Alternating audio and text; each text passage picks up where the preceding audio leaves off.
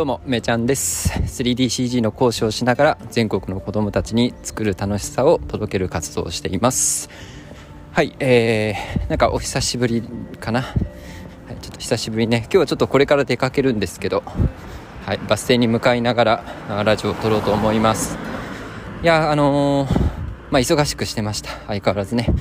えっとねもうロブロックス講座が、まあ、いよいよリリースになるかなと思います。本当はね完全に完成じゃないんですけどうん。あのー、プレリリースっていうのかな、まあ、なんか初行という感じで、えー、先行リリースをね、えー、していく予定です。もう8月頭にはね、えー、まあ、審査にもよりますけど公開しようかなと思っているところです、はい、楽しみにしててください。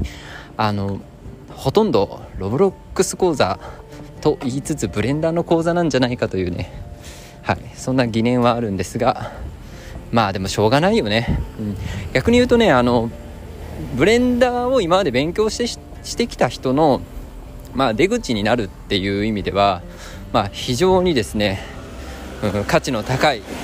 まあ、講座が価値が高いっていうかやっぱロブロックスっていうプラットフォームがこうブレンダーのこれまでのねその勉強してきたもののこう出口であるアウトプット先であるっていうところが、まあ、非常に、まあ、価値があるんじゃないかなと思いますね。うん、なんかこうブレンダーを教えるってどういうことにつながるんですかって言った時の、まあ、一つの分かりやすいなんか説明の仕方になるんじゃないかな。例えばさ動画編集ができると YouTube 動画が出せますよ。YouTube チャンネル自分で作ってね。動画出せますよっていうのと同じでブレンダーがねできればロブロックスみたいなプラットフォームで自分でゲームを公開して世界中のみんなにこう楽しんでもらえるんですよっていう、まあ、そういう説明もできるよね。はい。えっ、とまだまだねロブロックス講座っていうのはあ終わりじゃなくてですね今回は入門と、まあ、モデリング編っていうのかな。プロップ小物って意味ですね。小物を作る講座っていうのを出すんですけど背景制作とアバター制作、まあ、ここの辺りねアバター制作っていうかアニメーションかな。そこら辺のね内容っていうのもこれからリリースしていく予定になっています。はい楽しみにしていてください。よいしょ。はいでですね直近は何に忙しくしてたのかっていうと主にはあ学びラボっていう今までのコミュニティ。これをね法人にするっていう仕事がまあ忙しかった。法人にすること自体はまあ粛々とやるだけなんだけど、うん、なんかその粛々とやることって大抵 めんどくさくて時間がかかったりしますよね。うん。あのこれこれさなんか今今ちょっと話したくなったから話すんですけど よく会社とかでこれは粛々とやっといてくださいみたいな。そのさ粛々とやっておく仕事だとなんかまるで裏でこっそりちまちまやっとけば終わるでしょみたいな ニュアンスで使う人いません？あれ？なんかちょっともちょっともやることあるんだよね私。その粛々とやる仕事っていうのはなんかそれは勝手に勝手に私がそう感じ取ってるだけかもしれないんだけどそのおまけみたいな。でも大体さよなんか仕事ってさ粛々とやるものじゃん全部。でしょ？そもそも粛々とやるでしょ？そんなパフォーマーとかじゃない限りさ会社の仕事ってそういうものじゃん。でわざわざ粛々とやっといてっていうのをさあの並行してやっといてよみたいな感じなわけじゃないですか。あれなんかちょっともやるんだよね。まあだからまあ自分で今自分で言いましたけど 自分で言ったんでな。別にもやらないんですけどまあ粛々とやろうという気持ちでやりながらもめっちゃ時間取られてんなみたいな。はい。なんだけどねあの法人化するにあたってまあじゃあ法人で何をやるんだっていうところに、まあ、結局目がいくわけですよね。はい、で法人ではあもちろん今までのコミュニティ人の集まりをねこう運営していくっていうことももちろんやりますし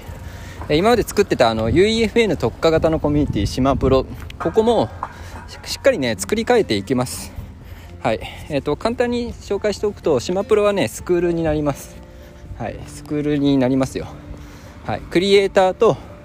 あ学びたい人が共存できる場所にちょっと作り変えていきます。これねすごいねいいサービスっていうか、まあ、すごくユニークな場所になると思うのでこれまずはね、あのー、学びラボの中で一番力を最初に入れてちゃんと立ち上げしたいところになりますね。島プロです。UEFN っていうフォートナイトの開発ができるねプラットフォームの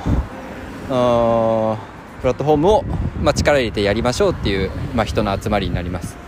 それが終わったら「道ラボ」っていう子ども向けのねスクールの立ち上げをやろうと思ってます、うん、これはね、まあ、ずっと準備してて本当は11、10月？10月立ち上げって言ってたんですけどまああの講師を揃えたりね、えーと、いろんな枠組みとか結構ね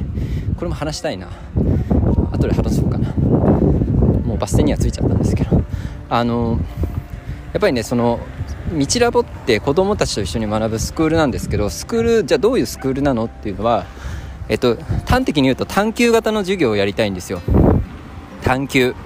探究って言って皆さんイメージつきますか？はい。探究って何ですかって言うと私もね分からないです。最近さあの、P、PBL SBL ちょっと待って。待ってだそういうね省略省略されて言われることなんだけどなんかいろんな分野を横断して問題解決に当たるみたいな。で課題が与えられるんだけどそれはなんか決められた答えが求められてるわけじゃなくて、まあ、自分でこう問題解決に当たる。でそのために一つのね、え要素っていうのをこう深掘りながら、まあ、研究していくみたいな。簡単に言うと夏休みの自由研究を何だろうちゃんと授業としてやりましょうみたいな、まあ、そういうことですね。でそれを作っていきたいと思っていて、ま、そうするとねあのどっちかっていうと大人の理解の方が、まあ、ちょっと大事なんだよね。で今も私もなんか PBL だっけ？みたいな。もうなんか略語がね略語が頭からこうこぼれ落ちるぐらいの認識なんでじゃあ STEAM 教育って何ですかとか。うん、STEAM 教育って何ですかって S はサイエンスですとかそういうことじゃないんだよね。そういう理数系のものに、まあ、創造性を足して、今 STEAM って言われてるんだけどそういったものを横断的に使って問題解決に当たるっていうことだったりうーん、まあ、も課題を設定する。問題から課題を見つけてね解決するみたいな。そういったなんかあどういうね授業を展開するかっていう大人が勉強しなきゃいけないんで、まあ、そこら辺ねしっかりやっていきたいなと思っています。という感じですね。はい。ということでバスが来たんでまたお会いしましょう。またね